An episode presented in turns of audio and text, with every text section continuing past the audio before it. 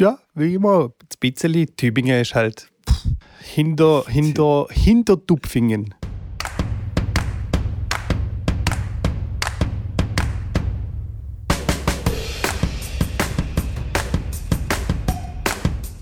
Dann würde ich sagen, hallo und herzlich willkommen zu einer neuen und weiteren Ausgabe von Tennisplausch. So, was muss ich noch sagen? Ähm, ja, genau, virtuell gegenüber mein Co-Host, der Mitko, den darf ich ganz recht herzlich begrüßen und natürlich Hallo. mit der wichtigen Frage zuerst, die wir immer mal wieder haben auch äh, vergessen lassen. Aber Mitko, wie geht's dir denn? Ja, was soll ich dir sagen, Schrambini? Also, jedes Mal, wenn ich mich äh, hier beschwere, komme ich mir ein bisschen komisch vor, aber scheiß drauf, ich beschwere mich wieder. Ich bin erkältet, krank, was auch immer, hey. Am Wochenende hat es mich wieder umgelegt. Die Kids haben wieder irgendeinen Scheiß aus dem Kindergarten mitgeschleppt und wer kriegt's wieder ab? Ganz genau. Der Mitko. Ganz genau. Es hat- Also es hat mich richtig wieder äh, flachgelegt. Ich konnte Okay. kaum geradeaus gucken, Kopfschmerzen, Fieber und so weiter. Ähm, und laut meinem Handy habe ich den Samstag 19 Stunden im Bett verbracht und meine Bildschirmzeit am Handy war vier Minuten. Gebt ihr das mal? Das ist Rekord. Nein. Doch, vier Minuten. Ich konnte nicht, ich konnte nicht in einen Bildschirm reingucken.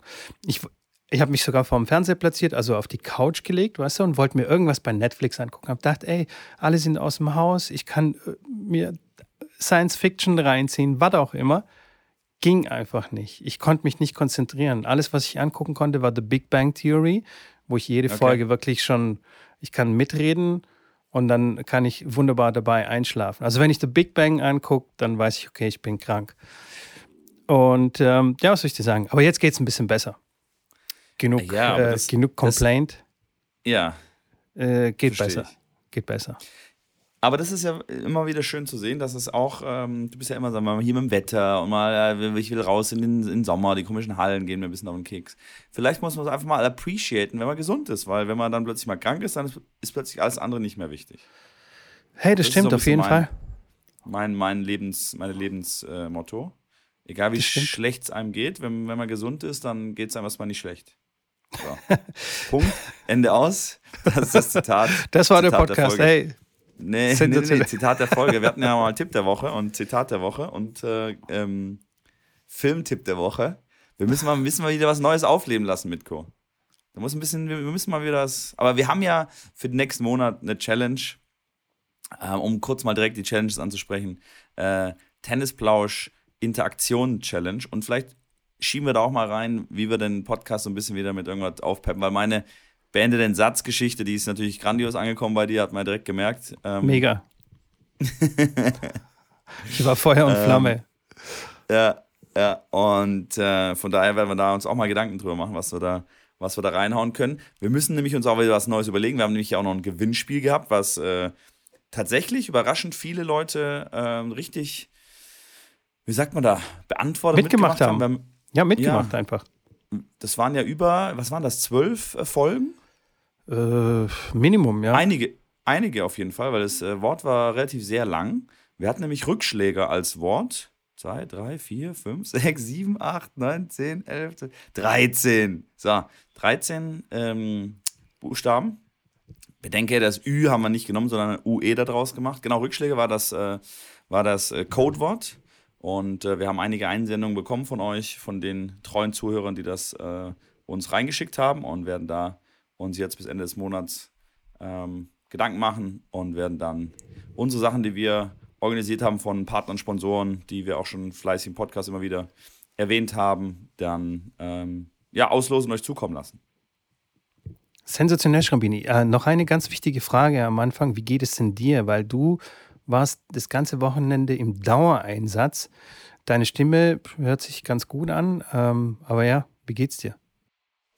Ey, mir geht's gut. Ich weiß schon, worauf du, worauf du, worauf du hinausziehst. Ich habe schon gedacht, im Dauereinsatz, was habe ich denn die ganze Zeit gemacht? Mir geht's gut, weil ich bin gesund. Ähm, ich, äh, ja, bisschen die Nase ist zu, aber ich will, also das ist jetzt nur ganz, äh, ganz, ganz ein bisschen. Äh, von daher, mir geht's gut. Ich äh, mache mich heute auch wieder auf den Weg in die Heimat, deswegen bin ich ein bisschen euphorisch auch, weil ich dann nach wirklich jetzt sechs Wochen äh, on the road wieder zurück nach Dresden fahre in meine Butze.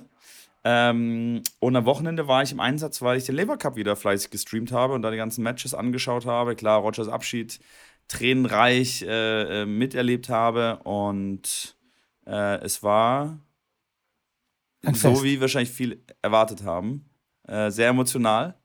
Ähm, klar, als man dann Rafa dann auch gesehen hat, wie der weint und die Kinder dann weinen und äh, alle weinen, dann klar hat er mit Sicherheit der eine oder andere auch eine Träne verdrückt. So auch ich, auch im Livestream ähm, musste ich mich so einigermaßen zusammenreißen. Ähm, aber war natürlich cool zu sehen. Schade, dass sie das Doppel nicht gewonnen haben.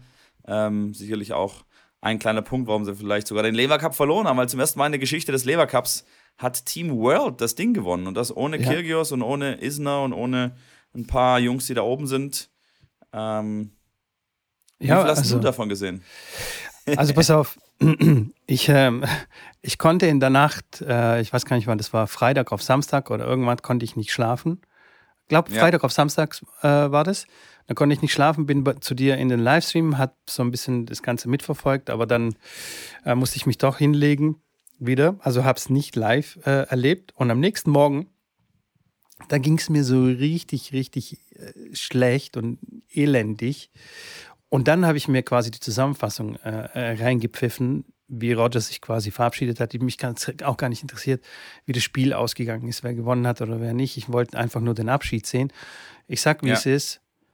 Äh, ich habe richtig geweint. Also, also nicht nur so, so Tränen irgendwie, sondern so richtig geweint.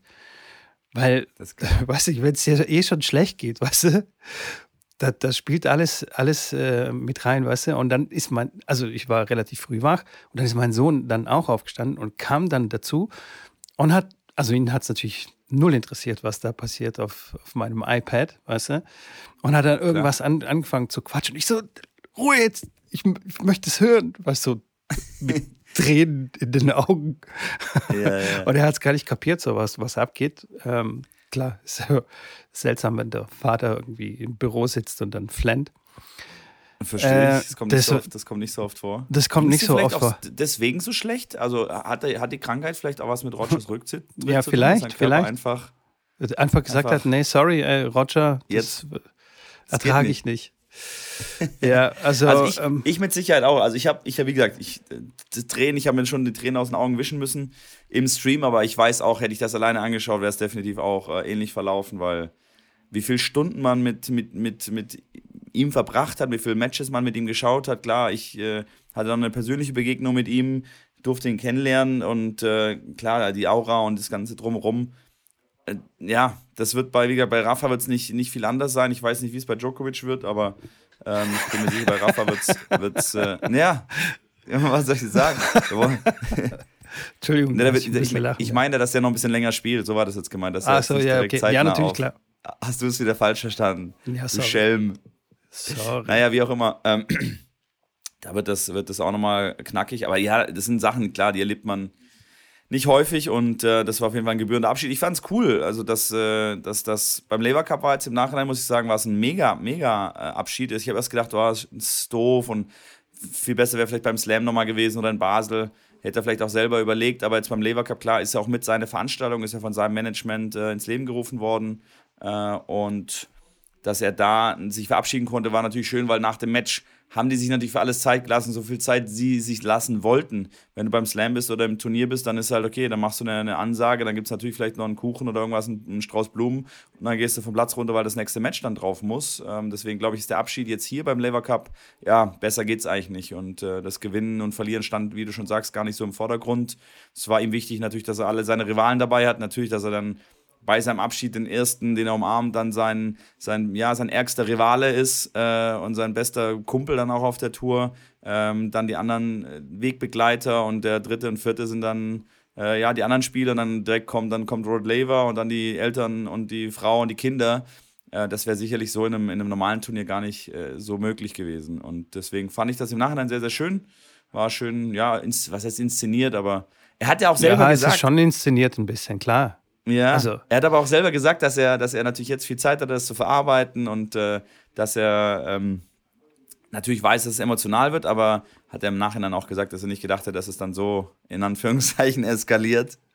Und äh, dass er sich die Gesichter merken wird, die ähm, auch emotional waren. Aber, also, ich glaube, das ist schon von langer Hand geplant gewesen. Das glaubst du mir ja wieder nicht. Und das Doch, ist jetzt, alles ja. jetzt im Nachhinein, im Nachhinein glaube ich dir, dass das dass ein Rafa nur deswegen gekommen ist, ja. Ja, 100 Prozent. Ähm, und auch Andy Murray ist kein Zufall. Djokovic ist absolut kein Zufall, dass die da waren. Und ähm, also, ich sag mal so, jetzt nicht von ganz langer Hand, aber es, es sind bestimmt ein paar Monate gewesen, wo sie, wo sie das geplant Ja. haben und wo der Abschied dann schon feststand und dass er sich da verabschieden kann, genau aus diesen Gründen, die du jetzt genannt hast, weil du auf einem Grand Slam, du, da, da hat er gar nicht die Freiheiten, sich da so äh, ausgiebig zu verabschieden und es so zu machen, wie er es denn möchte. Verstehst du? Und das, wie du sagst, Ja. das ist seine Veranstaltung im Grunde genommen. Da kann er machen, was er will. Äh, Da kann er am Abend davor mit den Jungs essen gehen und so weiter und so fort. Das wäre bei einem Grand Slam gar nicht möglich gewesen, weil die anderen auch einen ganz anderen Fokus haben. Also die wollen ja ein Turnier gewinnen ja, und das ist eigentlich das primäre Ziel. Und dann kommt on top, dass sie sich von Roger verabschieden wollen. Und da geht es eigentlich nur um den Fun sozusagen. Die spielen dort alle total befreit, komplett ohne Druck, also ohne irgendwelche Verpflichtungen oder so. Und natürlich haben sie den sportlichen Ja. Ehrgeiz, gar, gar keine Frage. Natürlich haben sie den da, äh, absolut. Aber es geht primär um, um den Spaß, um den Zusammenhalt, dieses Team und dann noch on top äh, das Privileg auch dabei zu sein, wenn Roger sich äh, verabschiedet, dass du quasi, ange dass dein Telefon klingelt und irgendwie Roger ist dran oder wer auch immer für sein Management und fragt so, hey, pass mal auf, hier Labour Cup und so, das könnte was Großes werden. Und du sagst, ähm, sorry, meine Oma wird 82 an dem Ja, Wochenende. ja, klar. Also, weißt Nee, du, ich hatte das ja letztes Mal gesagt, ich hatte das letztes Mal ja gesagt unter dem Gesichtspunkt, dass, es, dass ich nicht glaube, dass es nicht rauskommen würde, wenn er das so macht. Aber ich kann mir jetzt, klar, im Nachhinein auch natürlich, weil Rafa auch ganz klar dass er so gesagt hat, dass er direkt abreist wieder zu seiner Frau äh, und nach Hause und dass er natürlich mit seinem Körper auch nicht auf der Höhe ist. Ähm, dass er nur für Roger gekommen ist, hat er selber auch gesagt. Und das glaube ich schon auch. Ich glaube auch, klar, wie du schon sagst, Djokovic wäre wahrscheinlich eh da gewesen, weil er natürlich unter den besten Spielern ist. Ähm, aber Murray, der irgendwie 50 in der Welt steht, hätte da wahrscheinlich auch keinen Anspruch darauf gehabt, dort äh, mitzuspielen. Von daher muss ich dem Nachhinein recht geben, dass, das wirklich, dass, dass da der An- Anruf da durchaus auch kurzfristig passiert ist. Und wenn es nur eine Woche oder zwei Wochen vorher ist, glaube ich, wird ein Rafa auch alles in Bewegung setzen, dass er da da sein kann. Und da wird sicherlich ein Privatjet dann von Mallorca nach London äh, hinfliegen und dann auch wieder zurück. Ähm, Ja. Und 100%, Rafa war ja. Der war ja einen Abend davor auch gar nicht da. Ja, der ist ja erst quasi am Tag selber dann angekommen und da direkt danach wieder abgereist. Also, ja, was man Häkchen komplett dahinter. nachvollziehen kann. Also Ja. kann, kann, man, kann man komplett nachvollziehen, aber ähm, ich glaube auch für, für, für Nadal und für Djokovic war das so ähm, quasi so ein, guck mal, so könnte dein Abschied auch werden. Ich glaube, Djokovic, so beim Abschied, während dem Abschied hat Djokovic schon überlegt, hm, wie kann ich das jetzt übertrumpfen? bei, bei meinem Abschied. Nein, Quatsch. Also, aber ähm, ich glaube, die spielen dann schon auch mit dem Gedanken. Die haben jetzt quasi das jetzt so äh, miterlebt und dann aber so mit einem Teil von ihrem Herzen oder was auch immer waren sie schon bei ihrem eigenen Abschied schon und haben gedacht, oh Jemine, das steht mir auch noch bevor. Und zwar mh, eher, eher bald als später. Und ähm, stimmt. Zumindest da beim Rafa. muss ich jetzt durch die, durch die ganze Chose muss ich dann auch durch. Bin ich gespannt, ja. Ja, das stimmt. Also, aber das, äh, das ganze Turnier war mal wieder, fand ich sensationell. Hin und wieder, also ich habe Zusammenfassungen gesehen und halt so behind the scenes und bla bla bla. Hin und wieder gab es so, so awkward Momente, wo ich dann gedacht habe, hm, hier, keine Ahnung, Organisation oder so ein bisschen, so ein bisschen steif, was sie da mit ihren Anzügen da rumlaufen und finde ich dann, keine Ahnung, also das ist meine persönliche Meinung, finde ich so ein bisschen steif. Ich fände es viel cooler, wenn die dann, weißt du, die, die zeigen, wie TV ankommt, weißt du, mit so einer baggy Jogger und Kopfhörer auf dem Kopf und so und dann abends hat er, hat er sich in irgendeinen Anzug gezwängt und so. Ich weiß nicht, das, aber das ist auch nicht meine Welt, verstehst du? Fände ich irgendwie viel cooler, Ja, wenn das- es so ein ja, bisschen das- authentischer wäre. Ja, aber bei so einem Gala-Dinner abends, äh, kann ich schon verstehen, Lever Cup ist ja so ein bisschen so ein High-Class-Event. Äh, Ja, ich weiß. ähm, von daher ist es wie, aber- Champions League so ein bisschen. Ich weiß, aber Wieder- ich, wieder- ich finde, ja, ich, ich finde, so ein bisschen sp- spielt es auch so in die Karten von, von diesen Tennisgegnern, in Anführungsstrichen, die sagen, das Tennis ist so ein elitärer Sport. Also wenn sie sich dann so wirklich auch so elitär dann auch zeigen und so. Ach so, pff, ja. Finde ich, Ja. fände ich, fänd ich irg irgendwie cooler und erfrischender, wenn die, weißt du, die Aber haben ja zum Gala-Dinner einfach in normalen Klamotten gehen.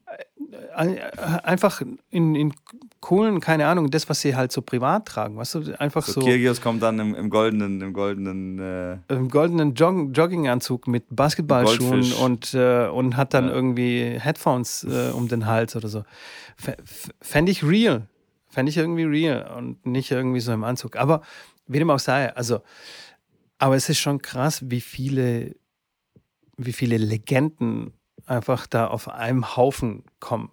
Es ist schon, es ist schon freaky. Mit, mit Laver, mit Rod Laver an sich, Björn Borg, McEnroe und, und die ganzen anderen. Ist schon freaky. Ja. Björn Borg für mich ein absolute, absolutes Rätsel. Ich habe äh, den Lever Cup bisher noch nie so wirklich verfolgt. Ich habe jetzt fast jedes Match gesehen. Ich habe ihn ein einziges Mal gesehen und er ist ja der Captain des Teams. Ich habe ihn ein einziges Mal gesehen, dass er was zu einem Spieler gesagt hat.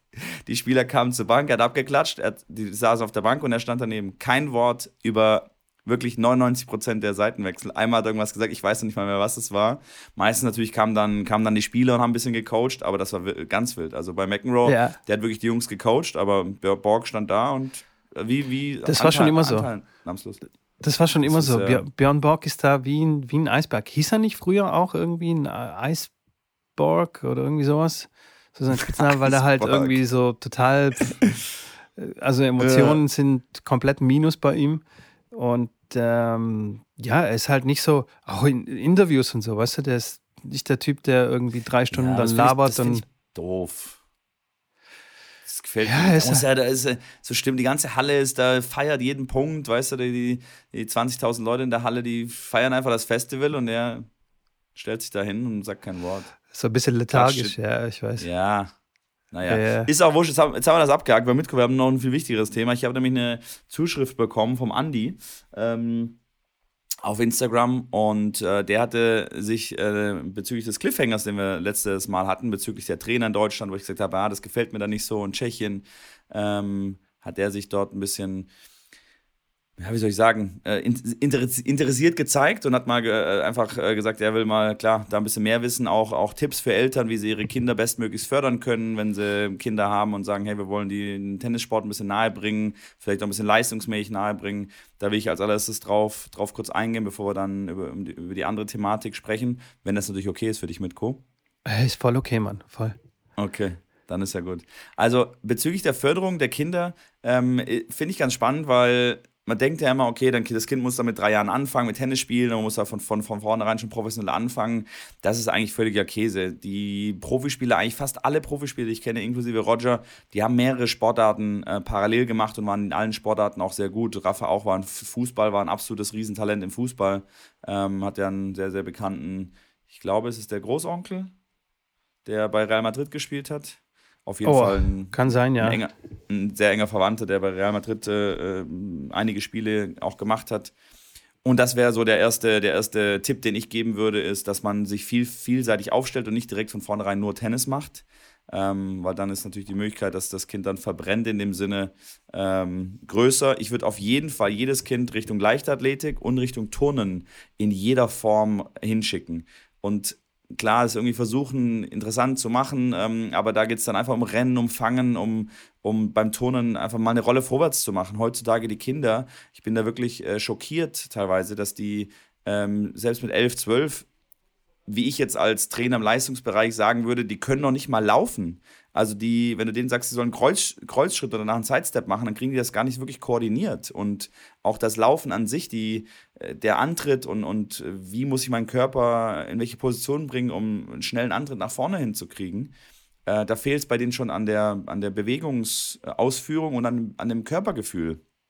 Dafür finde ich Turnen äh, und Leichtathletik sehr, sehr wichtig. Ähm, die ganzen Bundesliga, Bundesliga-Profi-Fußballvereine zeigen das ja. Die haben eine eigene Turnabteilung ähm, bei sich integriert vor einigen Jahren, ähm, haben dann mehr und mehr gemacht. Das heißt, die Profispieler gehen alle auch zum Turnen.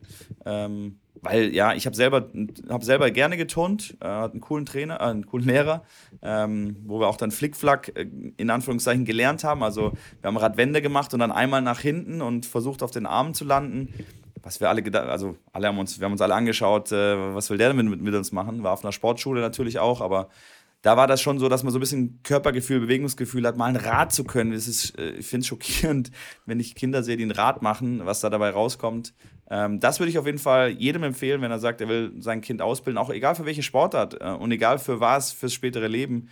Ähm, finde ich das so, ein, so eine breit aufgestellte Geschichte ganz gut. Und natürlich muss man sich irgendwann spezialisieren. Ähm, das kommt dann bei dem einen früher, beim anderen später. Aber das wäre so mein Tipp, wie man generell ein Kind zumindest mal die besten Voraussetzungen schaffen kann, um dass es in irgendeiner Sportart ähm, Erfolg haben kann. Huh, dann, da äh, ja, ich habe da was äh, anzumerken. Und zwar war, war Turnen mein absolutes Hass-Sportfach. Wenn, wenn Turnen in der Schule, ähm, also wenn ich wusste, dass wir Turnen machen im, im Schulsport, habe ich immer Bauchschmerzen gehabt, ganz, ganz schlimme Bauchschmerzen gehabt oder äh, oh, auch Durchfall und Kopfschmerzen. Da konnte ich nicht mitmachen. Das war, uh, Ganz, ganz schlimm. Ich war wirklich ein, eines dieser Kinder, die sehr ungern auch Rolle vorwärts und so einen Quatsch gemacht haben und auch Rad kann ich, also konnte ich nie, werde ich nie können. Handstand und solche Geschichten. Was ich gerne geil. gemacht habe, war über diesen Kasten zu springen. Ich weiß gar nicht, Kastensprung, ne? So, ja. Das, das, das, war, das war cool. Da habe ich aber immer so Freestyle gemacht und habe eher so, keine Ahnung, so parkourmäßig bin ich so drüber gesprungen. Ein, da hat sich ein, also ein Mitschüler, der wirklich sehr unsportlich war, hat sich da beide Kniescheiben dabei gebrochen. Ähm, oh. Ja, kann auch gefährlich sein. Äh, aber ich stimme dir da voll zu. Hätte ich das damals oder hätte damals das jemand ein bisschen ernster genommen oder es ein bisschen mehr forciert, dass ich da beweglicher werde, ähm, dann hätte es sicher meiner Tenniskarriere jetzt nicht geschadet, sondern eher äh, ja, wie soll ich sagen, wie heißt Geholfen. das Scheißwort? Geholfen, danke. Meine Fresse, manchmal, puh. Ähm, also äh, auf jeden Fall. Und Leichtathletik, 100 Prozent, Mann. Also es gibt eine Laufschule, also doof sich das anhört. Also man lernt, wie man da richtig rennt. Viele denken ja, Rennen ist halt einfach, ja, rennst du halt einfach los. Aber nee, da gibt es richtig eine Technik, wie man am schnellsten vom Fleck wegkommt und dann auch noch die Geschwindigkeit erhöht äh, beim Rennen. Also ganz essentiell, wie du sagst. Finde ich sehr gut, Schambini. Ja, weil ich, ich wurde dann auch mal gefragt, ähm, oder zum Beispiel jetzt auch gerade mit dem, mit dem ein oder anderen Schüler, mit dem ich arbeite, wo die Eltern mich fragen, hey Janik, wie siehst du das? Sollen die dreimal trainieren in der Woche, sollen die viermal, sollen die fünfmal, sollen die sechsmal in der Woche trainieren? Da geht es los von, wie gesagt, von einem neunjährigen Mädchen, wo ich gerade unterwegs war, bis hin zu einem 20-Jährigen. Ähm, ist natürlich dann immer von Alter zu Alter unterschiedlich, aber zum Beispiel bei der Jüngsten oder bei der Neunjährigen würde ich das niemals sagen, dass sie jetzt vier, fünfmal die Woche Tennis spielen soll. Ich würde sagen, die soll dreimal die Woche Tennis spielen, gerne auch mal eine Einzelstunde dann kombiniert. Ähm, die soll nicht nur Einzelstunden haben, weil klar, soziale, soziale Aspekt und auch mal mit anderen Kindern spielen ist wichtig. Äh, aber die soll auf jeden Fall noch zwei, die anderen zwei Trainingstage, wenn sie was trainieren, ähm, nutzen, um Sachen zu machen, wie, wie wir gerade angesprochen haben. Ich habe auch Judo zum Beispiel gemacht wo man dann lernt, wie man richtig auf die Schnauze fällt äh, und auch mal auf die Schnauze kriegt quasi. Ähm, und klar, abrollen, äh, Körpergefühl, das, wie gesagt, hat mir sicherlich auch geholfen. Also da gibt es super viele verschiedene Möglichkeiten. Da kann man auch äh, das machen, was, was dem Kind Spaß macht. Ich weiß, Roger hat, äh, ähm, ich glaube, Badminton und Basketball sehr, sehr gerne gespielt in seiner Jugend auch und sehr, sehr ordentlich. Also da ist glaube ich, ähm, nicht wirklich äh, auf eine Sportart äh, begrenzt, wo man sagt, okay, die ist sehr, sehr förderlich. Ich weiß, dass Fußballer sehr, sehr, sehr gutes Händchen dann haben für, für einen Tennissport, weil der Ball, das Ballabsprungverhalten und zum Ball hinbewegen, vom Ball wegbewegen, das lernt man da schon. Ähm, dieser Klassiker, wenn ein hoher Ball kommt und das Kind rennt hin, merkt, oh, ich komme da nicht mehr hin, der Ball titscht auf und springt dann über das Kind drüber und das Kind berührt gar nicht den Ball. Den Klassiker, den hat man dann natürlich äh, in solchen Sportarten, passiert das am Anfang auch und dann klar über rezeptorische äh, Mechanismen lernt der Körper und das Hirn dann, dass man halt entweder ganz schnell rangehen muss oder halt erstmal ein paar Meter weiter wegbleiben soll. Aber ja, das kurz zu dem Thema. Wenn da noch weitere Fragen sind, wie gesagt, schreibt, schreibt mir die gerne persönlich. Ähm, ich antworte da gerne, helfe euch so gut es geht mit meiner Expertise und mit, ja, mit Erfahrungswerten aus der Vergangenheit und äh, Quervergleichen zur Bundesliga und sonst wohin. Also da kann ich euch gerne Ja. Weiterhelfen. Sehr gerne. Ähm, ich habe ein bisschen was vorbereitet und zwar ähm, habe ich so ein bisschen den Punkt herausgearbeitet oder die, die verschiedenen Punkte herausgearbeitet, warum es in Deutschland nicht so gut läuft, äh, speziell jetzt für, für Tennis oder einfach für den Leistungssport außerhalb vom Fußball. Äh, Ja. also in Deutschland ist es sehr gut für, also wenn man Fußballspieler werden will, da sind die Strukturen sehr, sehr, sehr gut in den Vereinen. Aber, Aber beim wenn du Rodeln sind die Strukturen auch richtig gut. beim Rodeln, Und beim Dressurreiten, muss ich sagen, sind die Strukturen auch legendär. ja, sensationell, vor allem habe ich mich da richtig reingearbeitet in die Strukturen. Nee, Spaß da, können sich, beiseite, da können sich die Tennisleute mal ein Scheibchen abschneiden. so sieht's aus. Nee, nicht Ähm, wieso Spaß beiseite. ich Die hab sind keine bei- Ahnung. Dressurreiten, Rodeln und ich würde sagen Rudern ist Deutschland auch absolute Weltspitze. Ja, aber da kenne ich mich nicht aus. Ich kann da nichts dazu Ja. sagen. Ich weiß es nicht. Aber ich, ich Wo meine, so alles, alles, was so den, ja, alles, was so den Leistungssport angeht, ähm, es sind die Eltern äh, nicht bereit, einen unkonventionellen Weg äh, ein, äh, einzuschlagen, sozusagen. Weißt du, wenn du, wenn du ein Kind hast, das sehr, sehr gut Tennis spielt oder irgendeinen anderen Einzelsport macht, sagen die Eltern immer erstmal, "Hm, mach eine Ausbildung und äh, dann kannst du nach dem Sport schauen. Weißt du? Da, da sind die Eltern sehr konservativ aufgestellt. Es sei denn, es sind fanatische Eltern, weißt du, die dann Ja. ihr, ihr Kind so oder so zum Tennisstar machen wollen, komme was wolle. Und das ist auch eher kontraproduktiv, weil dann brennen die Kinder aus, wie du schon gesagt hast.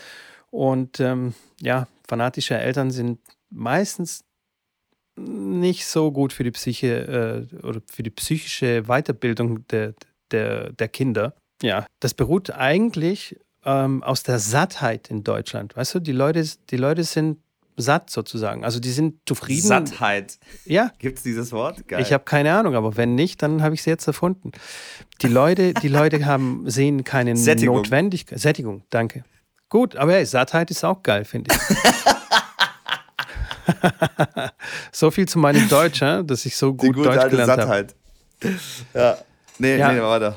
Ähm, Ja, nee, ge- gebe ich dir recht, gebe ich dir recht, auf jeden Fall. Also es gibt, es gibt keine Notwendigkeit, aus, einem, aus irgendeiner Situa sozialen Situation herauszukommen, wie es zum Beispiel in den ehemaligen äh, sozialistischen Ländern oder aus irgendeinem anderen Land, Tunesien, was auch immer. Ja? Also gibt es in Deutschland einfach nicht. Du kannst, die sagen, okay, mach eine stabile Ausbildung bei Bosch, bei Stiel, was auch immer hier in, im Süden und dann, und dann bist du safe, dann kannst du ein gutes Leben führen und ähm, äh, alles ist Frage easy. Ist, ja, sorry, dass ich unterbreche mit, aber würdest du das anders machen? Also wenn ich jetzt einen Sohn hätte äh, oder eine Tochter hätte und da, klar, ich die den Tennis nahebringe und wenn die da Spaß dran haben oder auch Erfolg haben in den jungen Jahren, ähm, dass ich dann sage, nee, mach Ausbildung brauchst du jetzt nicht, mach mal lieber Tennis.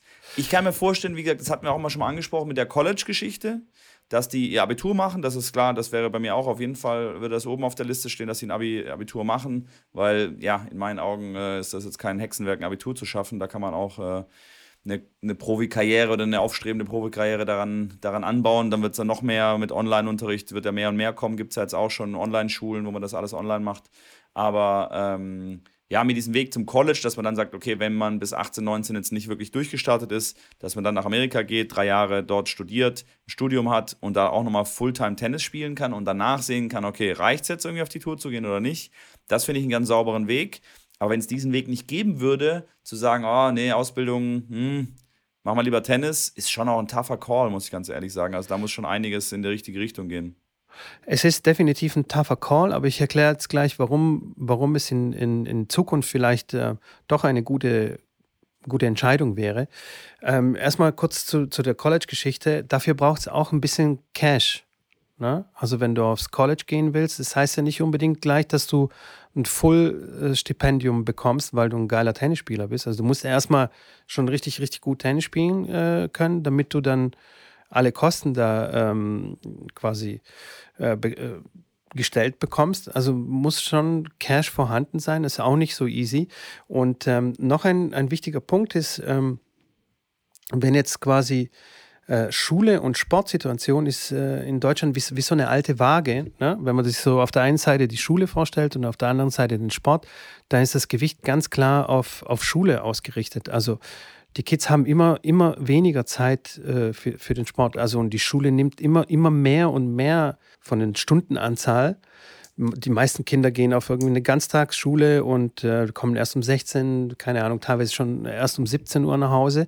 Und dann ist einfach keine Zeit mehr da. Und man könnte denken, okay, die erledigen alle Aufga äh, äh, Schulaufgaben in, in der Schule, Hausaufgaben. Nee, die müssen dann auch noch nach Hause kommen und dann noch Schulaufgaben machen. Und dann müssen sie ihre ganze Freizeit noch da irgendwie reinquetschen und die ganzen Sportaktivitäten und was auch immer sie machen wollen und auch zocken. Und die ganze Auswahl, die es jetzt gibt an, an Freizeitaktivitäten, weißt du, ist ja einfach äh, total krass. Es gab es ja noch nie. Zu unserer Zeit, ja. weißt du, wir haben nicht so viele Optionen gehabt. Entweder gehst du mit den Kumpels irgendwie saufen vor dem Rewe oder kicken auf dem Bolzplatz oder du gehst halt in den Verein und gehst Tennis spielen. Gab es kein Netflix und was auch immer, weißt du? Oder, oder Online-Communities und solche. vor dem Rewe. ja, ist auch eine Freizeitbeschäftigung. Für den einen oder anderen mit Sicherheit. Ja, auf jeden Fall. Ich sehe sie immer wieder.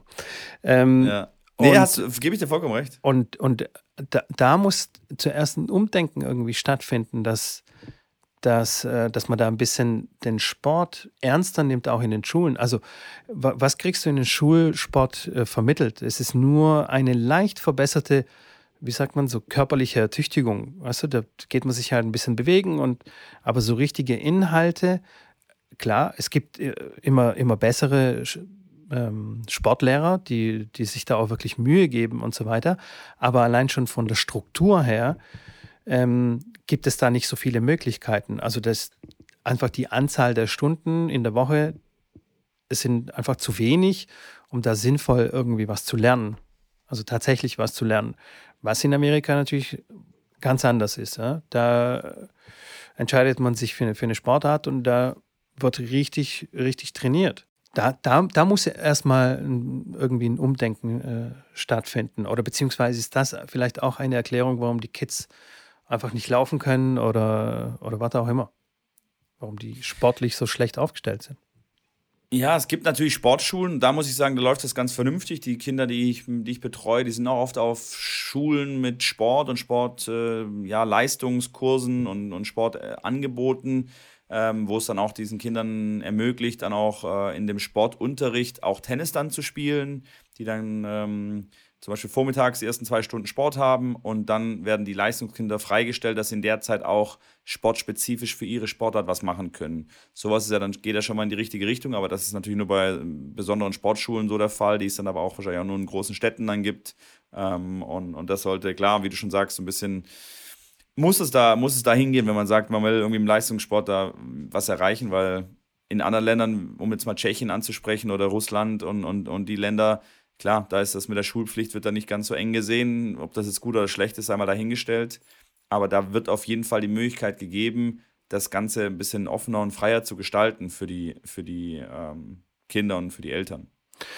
Ganz genau. Ähm, und ähm, also die Schulen in Deutschland, die, die wirklich so diese Reisen, die benötigt werden äh, für, für den Leistungssport, äh, da bereit sind, irgendwelche Kompromisse einzugehen, die kannst du wahrscheinlich an wenigen Händen abzählen. Und ähm, die lassen da nicht, äh, nicht mit sich reden. Ne? Also da muss ja auch irgendwie ein Umdenken stattfinden. Aber jetzt kommen wir zu der Hoffnung.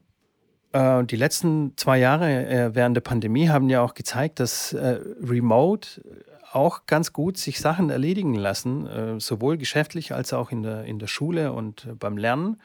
Und ähm, das lässt mich ein bisschen hoffen, dass dann ein paar Schulen dann auf die Idee kommen, okay, alles klar, warum soll er denn jetzt nicht drei Wochen auf Reisen gehen, wenn er sein Zeug online erledigt? Der kriegt äh, die Aufgaben online, der loggt sich da immer ein und und liefert seine Aufgaben und, und Ergebnisse. Warum soll das äh, dann nicht gehen? Und, ähm, und jetzt komme ich zu dem Punkt zurück, äh, was wir vorhin angesprochen haben, dass vielleicht ein risky Move wäre äh, für, für die Eltern zu sagen, okay, jetzt gehe auf, Sport und nicht auf Ausbildung. Also mir fällt jetzt kein, kein Berufszweig ein, wo du sagst, okay, heute bin ich safe. Die Leute sind safe noch aus der Vergangenheit, wenn sie alte Verträge haben und so weiter, wenn sie dann unkünd, unkündbar werden. Aber heutzutage, wenn du eingestellt wirst, ähm, gibt es es nicht mehr. Das heißt, diese Sicherheit, die es mal gab, so, hey, hast du mal einen Job bei Bosch? Kannst du da die nächsten 40 Jahre damit rechnen, dass du dort bleibst? und schön satt wirst. Ich sehe schon, du hast einen Einwand, du hebst die Hand, jetzt schieß mal rein und dann. Ne, nein, ich, nein, nein, ich wollte nur, ja, ja, das stimmt, die Sicherheit habe ich. Aber gerade, was gerade los ist auf dem Arbeitsmarkt, ist ja auch völlig verrückt, oder? Das ja, ist keine Leute mehr, werden, die arbeiten. Ja, ja, jetzt, jetzt werden Fachkräfte es, benötigt, ja. Du, die Leute. Aber komplett in jedem Bereich, also, also egal wo, äh, du findest, also egal ob es ein Elektriker ist, den du brauchst, oder ob du jetzt irgendwie für eine andere Firma, egal für welche, ich höre nur, dass die Leute nicht arbeiten. Ich weiß nicht, ob das mit, mit, äh, mit äh, Hartz IV und so weiter was zu tun hat, beziehungsweise nicht Hartz IV, sondern Arbeitslosengeld, dass die Leute halt sagen, hey, wenn ich nicht arbeite, kriege ich erst mal fast genauso viel und äh, kann das mal jetzt ein, ein, halbes Jahr mit 80 Prozent von meinem Gehalt äh, auskommen und kriege da noch nicht mal groß Ärger damit. Das kann ich ähm, dir leider nicht beantworten, weil ich boah, bin kein Marktspezialist, äh, was, was das angeht. Aber ich könnte mir auch vorstellen, äh, dass das was damit zu tun hat, dass wir die letzten äh, Jahre äh, Stellen abgebaut haben wie die Verrückten, um einfach zu sparen. Und jetzt kommt halt irgendwie äh, so ein Tipping Point, wo, wo, wo der Schuss dann nach hinten losgeht. Und ähm, jetzt werden halt wieder Arbeitskräfte benötigt. Und die gibt es halt nicht. Äh, keine Ahnung. Ich kann ich, kann ich dir ehrlich gesagt nicht sagen, aber äh, auch die Arbeitsweise und auch der, der, der Wunsch nach, nach ähm, quasi Erfüllung, also ich mit mein Leben mit einem äh, erfüllenden Job bereichern oder auch mal die Möglichkeit haben zu wechseln. Hey, heute bin ich, keine Ahnung, bei einer Marketingagentur und die nächsten fünf Jahre möchte ich äh, irgendwie unterwegs sein und dann als Virtual Assistant arbeiten oder keine Ahnung, Content Creator oder was auch immer. Es ist nicht mehr der Wunsch nach einem stetigen Job, so ich sage immer wieder Bosch, aber es gibt auch andere Firmen, Siemens, was weiß ich, dass man bei Siemens irgendwie 50 Jahre den gleichen stupiden Job dann macht und sich immer mit den gleichen Deppen umgibt. Und das, das ändert sich. Und wenn hier ein Umdenken quasi stattfindet bei den Eltern, zu sagen, hey, okay, es ist nicht mehr so wie früher, ich kann mein Sohn oder meine Tochter machen lassen. Und wenn sie fünf Jahre lang probieren, Tennistrainer zu werden, ist es immer noch nicht zu spät, dann sich dann in den Markt ähm, quasi äh, umzuorientieren und, und da, da einen Job zu finden. Wie du sagst, die Jobsituation ist ja gerade sensationell. Also man findet Jobs an jeder Ecke sozusagen, also was, was man so hört. Aber just, just go for it. Ja, und das war auch, das war auch, ich, ich erinnere mich ja noch zu meiner, zu meiner Studentenzeit, äh, das war ist jetzt zehn Jahre her, zehn, zwölf Jahre her, dass ich fertig geworden bin. Ähm, die wenigsten haben, also die, alle die Sportstudenten, wenn ich da heute die Leute wieder treffe, was die machen, wirklich die wenigsten machen irgendwas mit Sport. Die haben dann irgendwie, klar, Kontakte gemacht und dann irgendwas anderes. Die machen dann irgendwas komplett anderes. Klar haben sie ein Studium in der Tasche, aber es ist ja genau wie bei den BWLern auch. Wie viele BWLer, die ein Studium haben, machen dann irgendwas mit BWL, dann direkt weiter. Die, es ist halt so, wie es halt immer überall ist. Man hat einen Zufall hier, einen Zufall da, man rutscht irgendwo rein. Hier kannst du mir helfen beim Job hier, dann machst du das, machst es gut, äh, machst es weiter. Und, und klar ist es dann gut zu wissen, nee, ich habe ein Studium als Backup und habe da äh, drei Jahre lang was gelernt, äh, wo ich immer wieder zurückgehen kann. Und das ist natürlich das, was dann beruhigend ist, auch für mich jetzt zum Beispiel, wo ich immer weiß, hey, da kann ich immer hingehen, kann immer äh, Tennis äh, machen oder irgendwas anderes in dem, in dem Bereich. Äh, das ist gut zu wissen und, und, und schön zu haben. Aber ich kann mir zum Beispiel auch vorstellen, was komplett anderes dann zu machen. Von daher kann ich das nachvollziehen, was du sagst, dass du, ähm, ja, dass es gar nicht diese, diese, diese Angst mehr sein muss wie früher, dass wenn man jetzt nicht ein Studium hat und wenn man nicht jetzt das genau lernt, was man dann später machen will, dass es dann schwierig wird, überhaupt einen Job zu kriegen. Von daher, da bin, ganz, ich, bin ich bei dir. Ganz genau. Und ähm, das, das lässt mich so ein bisschen hoffen, dass da auch wieder äh, dieses Umdenken halt äh, quasi stattfindet. Ich finde aber auch noch einen ganz wichtigen Punkt, den Punkt äh, der, der Trainer- und Verbandssituation in Deutschland. Ja. Also, das hatte ich ja letztes, letzte Woche ein bisschen drastisch äh, ähm, geschildert. Ähm, da finde ich, muss einiges passieren. Also, wenn ich jetzt die Vereine und die Verbände, die ich kennengelernt habe, gesehen habe, ähm, teilweise auch Tennisakademien oder solche, die sich so nennen, boah, da muss ich schon sagen, ich würde da ganz gerne irgendwie mehr äh, ja, verändern, was ich aber natürlich machen kann. Aber ich glaube, da liegt auch ein ganz, ganz großer Aspekt, weil in den ganzen Vereinen in meinen Augen ähm, ja häufig dieser Leistungsgedanke gar nicht wirklich gefördert oder ausgebildet wird. Ähm, oftmals die Trainer regelmäßig wechseln, gerade in kleineren Vereinen ist es ja häufig so, dass nach zwei, drei Jahren der Trainer wechselt, äh, der nächste Trainer macht dann wieder komplett was anderes, ähm, so wie er es halt dann macht, was dann nicht schlecht ist, aber halt komplett anders. Und aus dem Grund ähm, finde ich da ein sehr, sehr großes Potenzial, was man verbessern ja, muss einfach. Also das ist. Ja, gebe ich dir recht, aber ich, ich muss dir auch ganz ehrlich sagen, ich beobachte selbst einen, einen Trend, der, der mehr in Richtung Breitensport geht. Also äh, ein Trend im Sinne von, was die, was die Leute möchten oder was die Kinder auch möchten. Ich beobachte sehr viele Kinder, die, äh, die einfach gerne zum Training kommen. Also wirklich die, die, die breitere Masse kommt einfach Bei sehr dir? gerne. Ja, ja, und auch bei Kollegen. Säckel. Ähm, die, die einfach nur Tennis spielen möchten, einmal, einmal die Woche trainieren möchten und dann aber absolut gar keine Wettkampfgedanken haben oder, oder Ambitionen, äh, keinen Bock haben, auch äh, Mannschaft zu spielen oder geschweige denn von Turnieren zu spielen. Ja? Und, und aber auch Erwachsene. Also, weißt du, gibt auch sehr viele Erwachsene, ja. die einfach, die sehen das einfach als Sport. Also einfach als Bewegungsmöglichkeit. Verstehe ich, aber glaubst du nicht auch, dass ein Trainer, ein Cheftrainer von einem Verein, dieses Gefühl schaffen kann von, hey, es gibt auch eine Wettkampfs-, einen Wettkampfsbereich, es gibt ein, ich meine, die Kinder heutzutage, die kennen, die kennen teilweise einen Roger Federer nicht. Die beschäftigen sich natürlich nicht damit. Ähm, genau. Das aber hat aber was Frage, damit zu tun, dass, ja. Äh, dass immer wieder bei diesen Optionen, die, die sind in einer ganz anderen Nische, die sind in einer ganz anderen Bubble unterwegs, wie man heutzutage sagt. Weißt du, weil es so viele Bubbles dann auch gibt, kommt die Information ja. gar nicht zu denen durch, dass es einen Roger Federer gibt. Finde ich aber auch gar nicht so schlimm im Prinzip. Nee, ich finde es nicht schlimm, aber zum Beispiel, wenn man jetzt sagt, und das machen ja dann tatsächlich immer wieder welche, aber zum Beispiel so ein Leistungscamp, dass man es einfach mal anbietet, sagt, hier, wir machen ein Leistungscamp für leistungsorientierte Spiele, auch mit Übernachtung. Das ist ein cooles Camp, wo man viele Spiele macht, wo die Riesenspaß dabei haben, aber wo man ein bisschen mehr leistungsmäßig trainiert, wo man dann auch mal solche Sprintübungen macht oder mal Laufschule mit einbaut, ähm, wo die dann, wo man dann Kindern mal einfach so ein Camp an die Hand gibt, was vier, fünf Tage dauert oder auch, auch nur ein Wochenende, kann auch nur Samstag, Sonntag sein dass die mal wissen, hey, okay, ist das was für mich? Macht mir das Spaß? Finde ich das cool? Will ich da besser werden? Äh, und ich finde, sowas wird einfach viel zu selten angeboten. Ähm, ob das dann angenommen wird, ist ja eine andere Sache. Wenn dann nur zwei Leute sich anmelden, dann findet es natürlich nicht statt.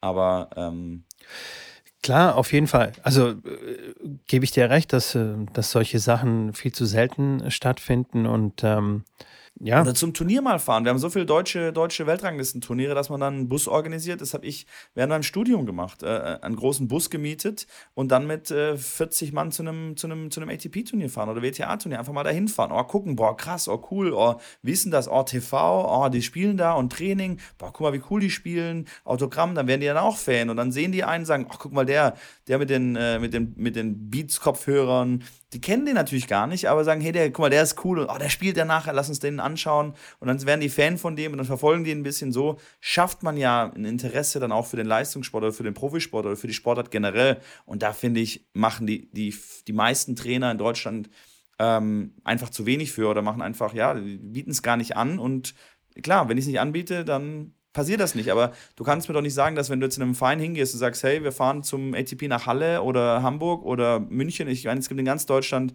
innerhalb von zwei, egal wo du wohnst, innerhalb von zwei Stunden fährst du zum ATP oder WTA-Turnier, ähm, dass du da einfach einen Bus mietest, so einen 50-Sitzplatz-Bus und das kann auch jeder Elternteil machen, äh, jeder Jugendwart. Das ist eine Sache für mich, für einen Jugend, für einen Sportwart. So einen komischen Bus zu mieten, Tickets zu organisieren, dass wenn man sich früh drum kümmert, kriegt man das auch hin für Schulklassen und für Tennisvereine. Und dann fährt man dahin, an einem, natürlich nicht am Finaltag, da kriegst du jetzt keine 50 Kinder ins Stadion. Geht auch, natürlich ist aber eine Preissache. Aber am Anfang der Woche sind teilweise die Tickets noch umsonst. Ein Ground-Ticket, nur für den Center Court musst du dann extra bezahlen. Aber draußen siehst du auch mega viele Matches. Es ist eine coole Atmosphäre, eine coole Geschichte. Und die Kinder, klar, die gehen dahin, das ist aufregend, die fahren dahin. Ähm, Und dann kommen sie zurück und sagen, es war ein, war ein cooler Trip und hat riesig Spaß gemacht. Und ah, ich will vielleicht auch mehr Tennis spielen. Ich bin zum Tennis gekommen, weil ich dann irgendwann mal zufällig ein Fernseher, äh, ein Match gesehen habe von Yunus Elanau gegen Andy Roddick, wo es im fünften Satz äh, äh irgendwie 16, 14 ausgegangen ist. Das hat mich dann im Endeffekt gepackt. Aber das war dann auch so ein bisschen mehr, mehr Zufall dann im Endeffekt. Da war ich 16, wo es, wo es dann wirklich zugeschlagen hat. Deswegen, auch da hätte ich mir sicherlich gewünscht, irgendwie mal früher den Kontakt dazu zu haben. Ja, ich äh, gebe weiter. Ähm, finde find ich eine wunderbare Sache und finde ich auch sehr gut, wie euphorisch du darüber äh, redest und ähm, wie Feuer und Flamme du bist. Mhm. Haben wir gemacht? Haben wir angeboten.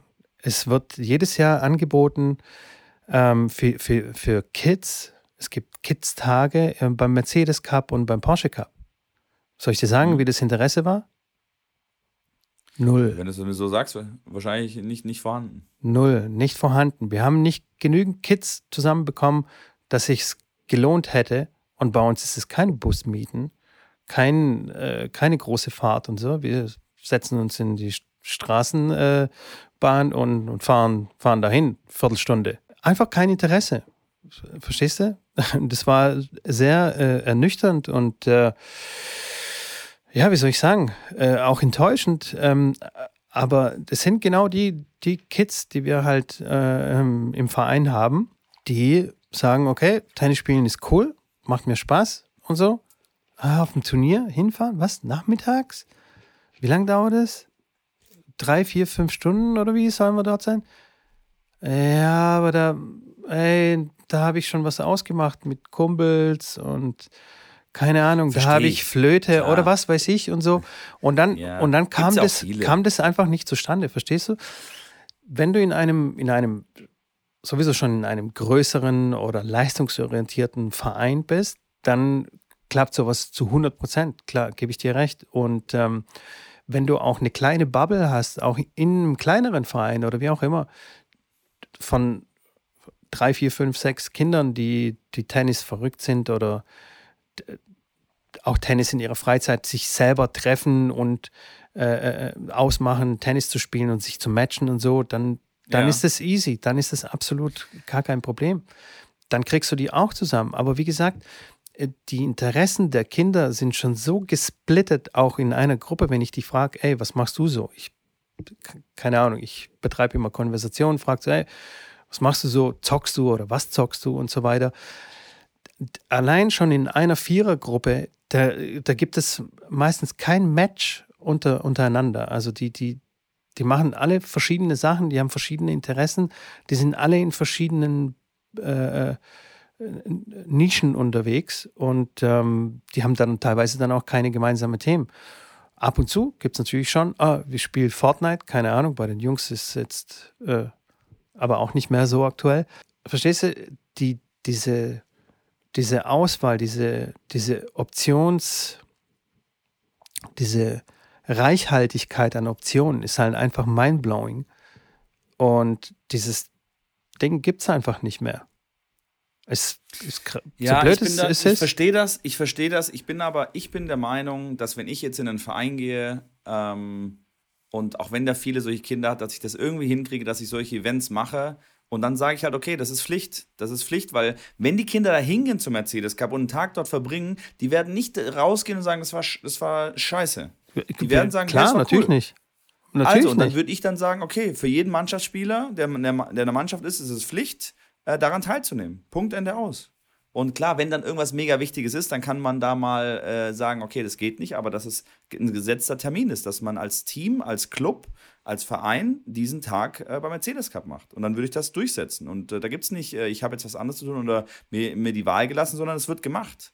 Und dann, glaube ich, finden die das cool. Ich sage, das ist ja dann im Endeffekt dazu zwingen, dass sie das machen müssen, und im Nachhinein aber ein Feedback zu bekommen von, hey, war, war, hat doch Spaß gemacht, war doch cool, war, war cool zu sehen. Und natürlich sind da riesige Stars und da gibt es auch für Kinder, dann hat äh, Tennis Warehouse und wer auch immer haben dann Stände aufgebaut mit irgendwelchen Schießspielen oder irgendwelchen, du kennst es ja selber, dann Aufschlag, äh, Geschwindigkeitsmessungen, wo die da ein bisschen Spaß haben können. Also ich, hab, ich hab, war da selber als kleines Kind und war auch, wie gesagt, bis ich 16 war, nie wirklich großartig im Leistungssport unterwegs. Ich hatte da auch immer meinen Spaß, Spaß daran. Und ähm, Von daher, ich finde, ja, ist ein schwieriges Thema, ist sicherlich nicht einfach, auch mit dem, mit dem Klientel, wie du schon sagst, was dann immer viele andere ähm, ja, Hobbys und so weiter hat. Ähm, aber man muss die Kinder irgendwie packen, man muss die Kinder irgendwie greifen können. Und äh, klar, wenn das nicht geht, dann ist es, ist es schlecht, ist schade. Aber es muss ja irgendwie, irgendwie muss es ja machbar sein. Ich weiß nicht, ob Zwang da das richtige Instrument ist. Ähm, Nein, aber Zwang. Bin auch gespannt auf die Diskussionen mit den Eltern, wenn du sagst, das ist eine Pflichtveranstaltung. Da reagieren ganz viele ganz, ganz, ganz arg komisch.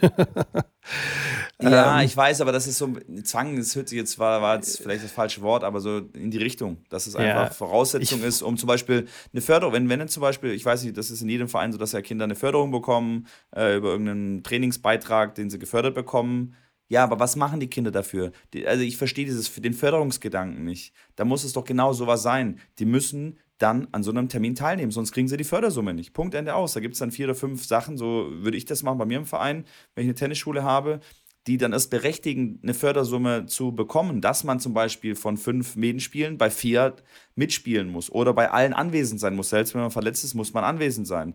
Klar, wenn man krank ist oder wenn was anderes Dramatisches ist, dann nicht, aber dass man anwesend sein muss. Und sonst gibt es halt keine Fördersumme. Das, das ist, äh, gehört für mich dazu. Und ähm, ähm, da finde ich viel zu häufig, ja, es ist ein Fördertraining, was subventioniert wird vom Verein oder von Mitgliederbeiträgen oder von was auch immer, aber es ist einfach nur eine Trainerstunde mehr und die machen nichts dafür und müssen einfach weniger bezahlen im Endeffekt.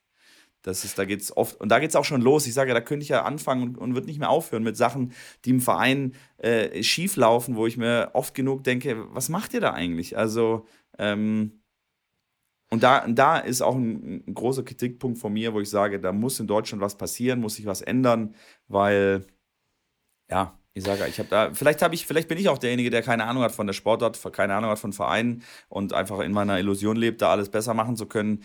Da ich aber vor 15 Jahren, ich bin jetzt 35, ich habe vor 15 Jahren meine erste Tennisschule gemacht und habe zwei Vereine geleitet. Von daher glaube ich, so ein bisschen zu wissen, was da Sache ist und habe in vielen Vereinen jetzt natürlich auch schon gearbeitet, eine Bundesligamannschaft aufgebaut in einem Verein und so weiter würde ich jetzt nicht sagen, dass ich keine Ahnung habe, aber es ist super oft so, dass ich denke, meine Güte, was macht ihr da? Was ist der Vorstand, der dann, der dann kein Tennis spielt, der keine Ahnung vom Tennis hat und der macht dann und trifft dann die Entscheidungen, ähm, ja, wo ich manchmal einfach die Hände äh, über Kopf zusammenschlage. Ähm. Genau, das ist, das ist vielleicht auch das, das ist auch ein Strukturproblem, verstehst du? Die Vereine sind, sind mehr oder weniger, oder äh, was heißt mehr oder weniger? Das sind einfach Freizeit- Freizeitvereine, also Hobbyvereine. Und hier treffen dann auch ähm, zwei, zwei Welten aufeinander. Und die Struktur, wie ein Verein aufgebaut ist und wie zum Beispiel auch ein Verband aufgebaut ist, kollidiert manchmal mit dem Leistungsgedanken zum Beispiel von Trainern wie dir ähm, und, und, und es geht dann einfach nicht, nicht richtig passend zusammen. Wie du schon sagst, im, im, Vorstand sind, sind Hobbyspieler, verstehst du, die genau die, die etwas älteren, die vielleicht bei irgendeiner großen Firma arbeiten, schon seit 34 äh, Jahren oder seit 30 Jahren und da festgefahren sind in ihren Gedanken. Und es war schon immer so in dem Verein und so weiter und so fort. Keine Ahnung haben vom Tennisspiel an sich, keine Ahnung haben von Förderung, wie man einen Spieler fördert. Und deswegen machen die halt ihr Ding, so wie sie, wie sie denken. Und vor allem hat ein Verein auch ganz andere Interessen.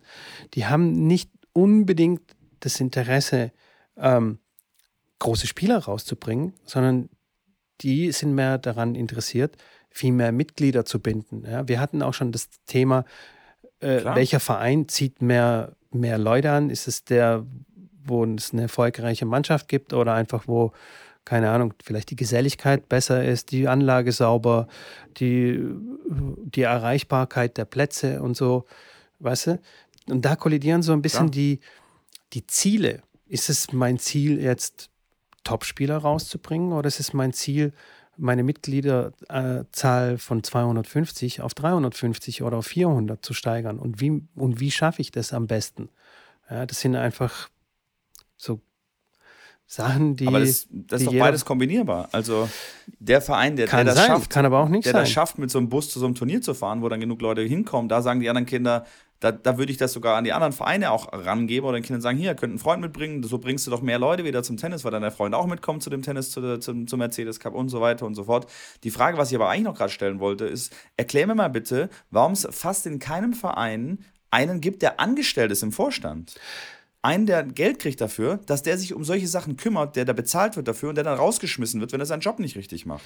Genau, das Das meine wäre ich. was, was ich in meinem Verein als allererstes implementieren würde. Einer, der für solche, äh, dafür sorgt, diese, diese, klar, da macht man vielleicht ein Meet and Greet, da muss man sich halt vielleicht drum kümmern, dass man vielleicht mit dem Spieler mal so ein Meet and Greet oder sowas macht, was Besonderes macht. Ähm, klar, Camps, Workshops, Wochenendgeschichten, das ist natürlich auch Teil Aufgabe des Trainers, Teil Aufgabe des Vereins, aber natürlich, wie es halt überall so ist, ist es halt so, dass die sich dann aus guten Gründen auch nicht, nicht zeitlich dafür opfern können.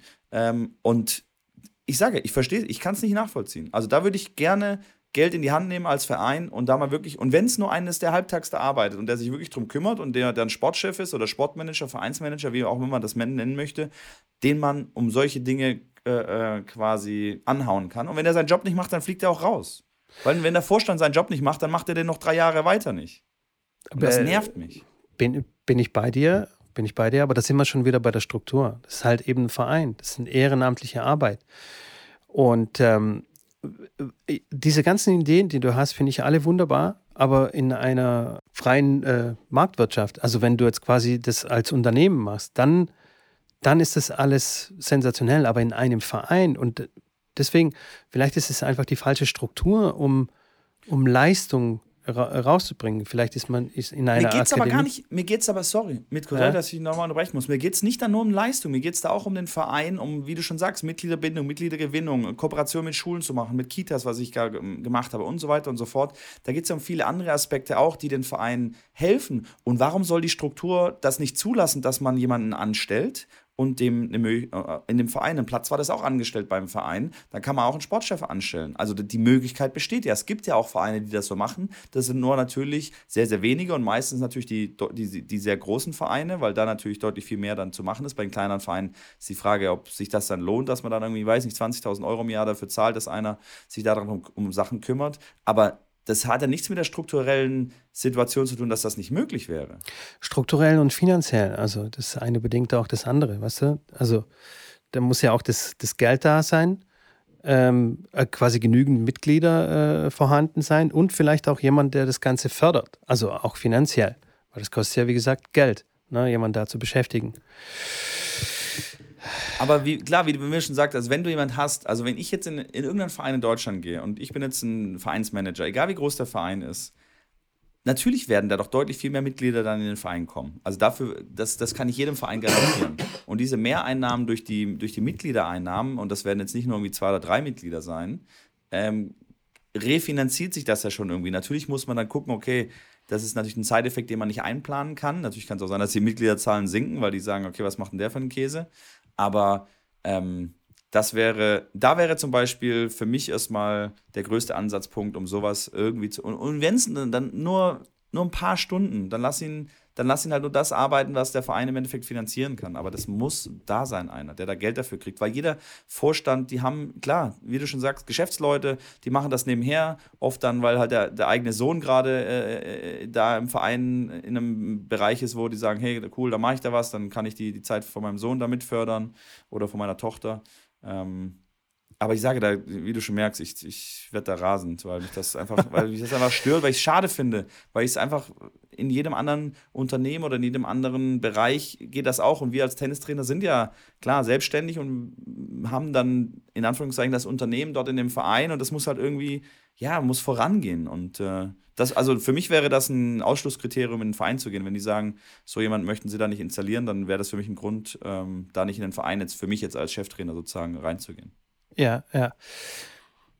Ja, du, was soll ich dir sagen? Guck mal, zum Beispiel auch in den Verbänden, also die Verbände denken ja auch, finde ich, manchmal egoistisch. Also alles, was die Verbände an, äh, an den Vereinen weitergeben, an die Hand geben, um damit zu arbeiten. Also sprich, wie trainiere ich und so weiter und so fort, wie werden die Trainer ausgebildet, geht meistens sehr auf Leistung, also ziemlich oft auf Leistung und extrem wenig auf Breitensport und ähm, wie, wie ziehe ich mehr Leute in, in den Verein. Weil natürlich die Verbände ein ganz großes Interesse haben, ihre Trainingsgruppen, also fürs Verbandtraining, äh, zu füllen, also quasi fähige Spieler zu finden, die, die dort trainieren und die sie dann einziehen können, wo sie dann auch Leistungsspieler rausbringen können und ähm, quasi sich damit brüsten können, hier unser Spieler aus dem, aus dem, aus dem Verband. Ne? Das ist, also sonst hat ja der Verband keine, keine andere, wie soll ich sagen, eine Daseinsberechtigung haben die schon, aber und wie finanziert sich ein Verein, äh, äh ein Verband? Die, äh, jeder, jeder Verein zahlt ein, eine kleine, äh, kleinen Beitrag an den Verband, monatlich, jährlich, was auch immer. Und so ähm, kriegen die dann Cash, der Verband. Und nutzen das von dann. Turniere noch? Klar, Turniere, Turniere, Sponsoren, was auch immer. Ja, aber der, der, ein ganz wesentlicher Teil ist, dass, dass die Vereine unter dem Verband sind und da Beiträge bezahlen. Und hier kollidieren schon wieder die Interessen. Weißt du, ein Verein hat vielleicht gar kein Interesse auf, auf, auf Leistung, kriegt aber die ganze Zeit Druck vom Verband. Hey, wir brauchen wieder Spieler alles, was ich immer bei Trainertreffs gehört habe, ist, wie, wie ähm, stark die Spielerzahlen äh, sinken auf Bezirksmeisterschaften, auf äh, ähm, Verbandsmeisterschaften und solche Sachen. Und dass wir mehr Spieler brauchen, mehr Spieler auf Leistung. Und man kriegt immer nur Übungen für Leistung. Hier äh, äh, eine Übung, vier Spieler auf dem, auf dem Platz und die spielen dann, keine Ahnung, eine bestimmte Übung und so. Das kannst du gar nicht machen in einem Breitensportverein. Die kriegen das gar nicht hin. Ja?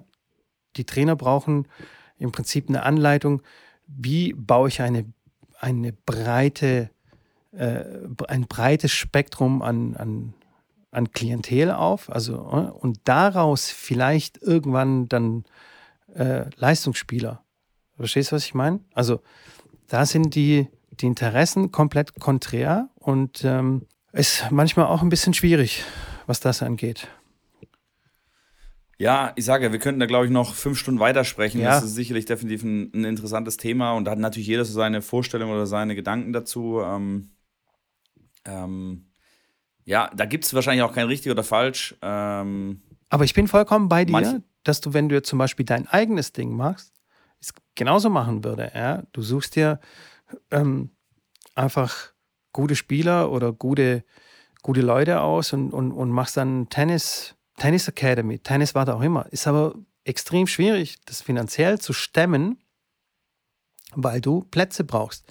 Plätze zu bauen ist eine sehr kostspielige Sache. Du brauchst ja auch erstmal das Gelände, das Land und was auch immer. Und deswegen sind Tennisschulen, Tennistrainer auch sehr angewiesen auf die Vereine. Ne? Was, was ich schade finde, was, was ich sehr schade Extrem was, was natürlich schade, auch ja, wieder ein Problem, ein Problem darstellt, weil jetzt zum Beispiel so, so jemanden für mich, ich bin jetzt gerade nicht in einem Trainer-Team oder nicht in der Tennisschule, nicht in einem Verein, ich bin ein freier Trainer, aber wenn ich jetzt zum Beispiel in Dresden Training geben will, ist es für mich schwierig, weil ich muss einen Platz haben. Und einen Platz genau. muss ich dann, wie du schon sagst, entweder muss ich ja, für 10 Euro könnte ich vielleicht einen Platz bekommen, aber das muss ich auf meinen Stundenlohn dazu draufhauen, ähm, wo sie im Verein natürlich dann in Anführungszeichen nichts bezahlen oder halt die, die Jahresmitgliedschaft, die sie in jedem Fall eh ähm, entrichten. Äh, und da fängt, fängt, das, fängt, das Thema schon, fängt das Thema schon an. In der Halle noch viel dramatischer. Ganz genau. Ähm, da, und da sind wir schon wieder bei ganz fundamentalen Dingen. Okay, warum gibt es in, in Deutschland keine öffentliche äh, Tennisplätze? Warum gibt es keine Pu Public Courts wie, wie, wie in Amerika oder wie in jedem, nicht in jedem anderen Land, aber in vielen Ländern? Warum gibt es einen Bolzplatz ähm, an jeder Ecke, wo du dann einfach drauf kannst und da Fußball spielen kannst? Warum gibt es überall eine Tischtennisplatte? Äh, klar, Tischtennisplatte ist viel kleiner, braucht viel mehr, viel weniger Platz und so. Aber ja, weiß, es, gibt, meinst, es ja. gibt Basketballplätze, wird ein Korb aufgestellt von der Stadt, es gibt einen Beachvolleyballplatz. Also come on, Beachvolleyballplatz, wo sind wir denn? Wer spielt? Ich, ich habe noch nie jemanden Beachvolleyball auf diesen Plätzen spielen sehen. Noch nie. Warum baut man dann einfach nicht mal einen öffentlichen Tennisplatz? Ne? All Court, äh, nicht All Court, All Weather äh, einfach ein Hardcore-Platz ja. oder Betonplatz würde auch schon reichen. Warum? Verstehst du? Und also weißt du, da sind wir schon wirklich bei sehr, sehr grundsätzlichen Dingen, warum es in Deutschland ähm, nicht, so, nicht so richtig funktioniert. Aber ich habe hier vielleicht auch einen Lösungsansatz für engagierte Eltern, die auch ein bisschen frustriert sind und ihre Kinder voranbringen möchten, in einem anderen Land zum Beispiel. Wie du schon sagtest, in Tschechien sind Voraussetzungen ganz anders. Die leisten da gute Arbeit. Es gibt auch Plätze, wo man spielen kann. Und mit den heutigen Möglichkeiten der Remote-Arbeit kann man auch ganz einfach in ein anderes Land ziehen. Da, da sind natürlich schon äh, ein bisschen Mut gefordert von, von den Eltern, aber es ist, es ist möglich. Also es ist definitiv äh, besser zu machen als vor 5, 10, 15, 20 Jahren. Jetzt kannst du einfach stimmt. weiterarbeiten. Wo du das ansprichst, ich, ich kenne auch einige, einige deutsche Leistungskinder, die aus Deutschland weggehen und für andere in anderen Ländern trainieren, ähm, weil sie ja einfach die Voraussetzungen in Deutschland nicht gut genug sind. Ähm, genau, das, das meine ich ja. Das wie du schon sagst, das Schulsystem, Wohnen, also es gibt in Deutschland ja. nicht wirklich Schule, Wohnen und Tennis direkt fußläufig. Das gibt es in wenigen Akademien, aber ganz, ganz selten. Ähm, und, und ja, alles drum und dran ist da tatsächlich Deutschland der Standort oder die, so wie es jetzt aktuell ist, ist der Standort Deutschland nicht wirklich, hat nicht wirklich einen sehr großen Nährboden für Hochleistungsspieler oder für leistungsorientierte Spieler. Ähm, von daher, ja. Es muss einiges sich äh, ändern, es muss einiges sich tun, dass da äh, wieder, ja, es wieder ein bisschen aufwärts geht. Ähm, ich bin gespannt, ob irgendjemand irgendwas umsetzt von dem, was ich äh, plädiere und sage und mache. Ähm, ja. Ähm, wir machen die Folge zu. War, wir lassen es, es mal sacken. Ich, wir lassen es mal sacken. Ja, Und ich bin auch wirklich sacken. sehr gespannt, was, was unsere Zuhörer äh, dazu zu sagen haben. Absolut, äh, absolut. Schickt uns Nachrichten, ähm, macht Vorschläge, macht Lösungs, äh, äh, bringt Lösungsansätze mit und wie auch immer. Wir sind sehr gespannt drauf es ist auf jeden Fall nicht zu Ende, die Diskussion. nee, das auf jeden Fall nicht sage. Da können wir sicherlich noch öfters drüber sprechen. Ähm, ja, äh, vielen Dank auf jeden Fall für das äh, kontroverse Gespräch und für die für den Input, äh, Mitko. Das äh, war wie immer Sehr gerne. inneres Blumenpflücken für mich. Das, war ein, das war ein Riesenfest. Das war ein äh, besser ja. als Oktoberfest, sag ich dir. Äh, auf jeden Fall. Was ist Oktoberfest? Und als der Vasen, der, der war ja, glaube ich, auch jetzt dieses Wochenende. Ich, pff, keine Ahnung, es geht um, ähm. völlig an mir vorbei. Ich bin in meiner Bubble drin. Ich, ich krieg gar nichts mit. Verstehe ich, verstehe. Who the fuck ist raus? Ja, Leute, vielen, vielen, vielen, vielen, vielen Dank euch fürs Zuhören. Vergesst nicht, wie immer, den äh, Podcast zu abonnieren. Ähm, schickt uns, wie der Mitko schon gesagt hat, gerne Nachrichten. Da freuen wir uns jedes Mal drüber. Ähm, und natürlich bewerten. Und äh, wie gesagt, wir werden dann äh, vielleicht schon in der nächsten Woche ein bisschen mehr dann über das Gewinnspiel sagen, werden uns ein, zwei neue Sachen dann einfallen lassen, weil nächste Woche ist ja dann schon die neue Challenge am Start. Die alte Challenge haben wir jetzt ganz vergessen. Fitness-Challenge machen wir beide, tun uns beide schwer hier und da mal, aber versuchen das weiter umzusetzen, um das mal ganz kurz für dich und für mich zusammenzufassen. Ähm, ansonsten, ja, würde ich sagen, sehen wir uns nächste Woche, hören uns nächste Woche. Ähm, ich von meiner Seite bin fertig mitgekommen. Hast du noch irgendwas? Ich bin, ich bin raus. Ich bin komplett, das, also das ist wirklich sehr anstrengend, dieses Thema. Ich muss mich jetzt erstmal hinlegen. Mach das, mach das, mach das. Alles klar. Wir Alles hören klar. Haut rein, Leute. Bis dann. Ciao. Ciao.